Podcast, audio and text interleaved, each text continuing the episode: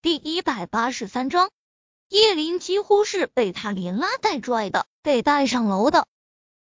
楼上的光线有些暗，叶林还来及看清路，就被柳絮推到了一个房间。门在身后被重重关上。那高大的身材，深邃精致的五官，淡漠的气质，看一眼叶林便觉得红了眼眶。他低下头，咽了咽口水。费了好大的劲儿，才开口道：“先生，你找我有事？”他刻意放软了声音，再加上这张完全陌生的脸，他相信宁少臣肯定不可能认出他。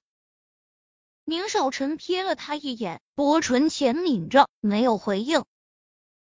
良久，才缓缓出声道：“把头抬起来。”这次轮到叶林久久没动，直到他感觉有道身影。笼罩在他身上，他才抬头对上了宁少臣探究的眼神，垂在两侧的双手不自觉的握成拳。灵光一闪，他吸了吸鼻子，两行眼泪就落了下来。是他找我麻烦的，我不是故意得罪他的，先生，你放过我吧。说着，伸出手就想去拉宁少臣的衣服，果然，他手还没碰到他的衣边。他就条件反射的退后几步，眼神冰冷的射向他。我问你，九年前的四月份你在哪儿，在做什么？不要指望撒谎，我会派人去查。九年前的四月，宁小溪现在九岁，九年前那就是宁小溪出生的那一月。他蹙眉，故意挠挠头。过了会儿，他回应道：“那年我上大一吧，四月我应该在读书。”这一刻，他很感激楚雨洁之前帮他重新做了新的资料。大一在哪里上？W 是大学。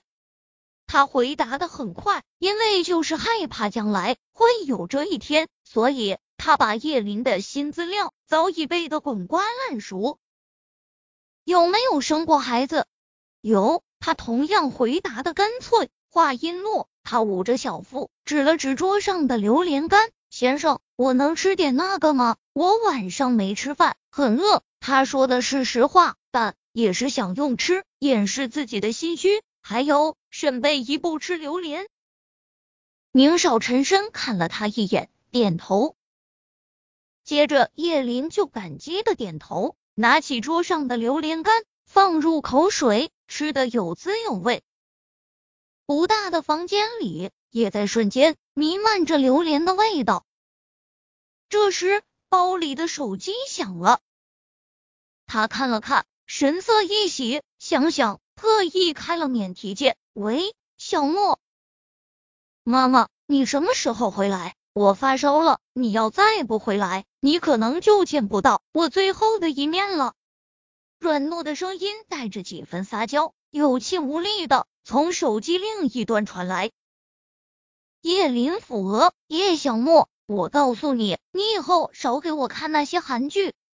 手机里没有回应，传来了沙沙声。过了一会儿，叶小姐，你快回来吧，小莫都烧四十度了，他怕你担心，一直不让我给你打电话。我看他这会儿身子都开抖了。退烧药吃了都不管用，你赶紧回来带他去医院吧。是徐姐的声音，听得出很着急。叶小莫虽然说话不着调，但却很暖心。知道他工作忙，才两岁就要求他送他到幼儿园，学校有什么活动也从来不告诉他。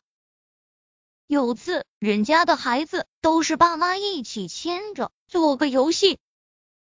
只有他一个人跳。老师视频发来时，他觉得很对不起他，抱着他哭得很伤心。可那孩子却反过来安慰他，说他太感性。越是懂事的孩子，你越觉得亏欠他太多，越是心疼。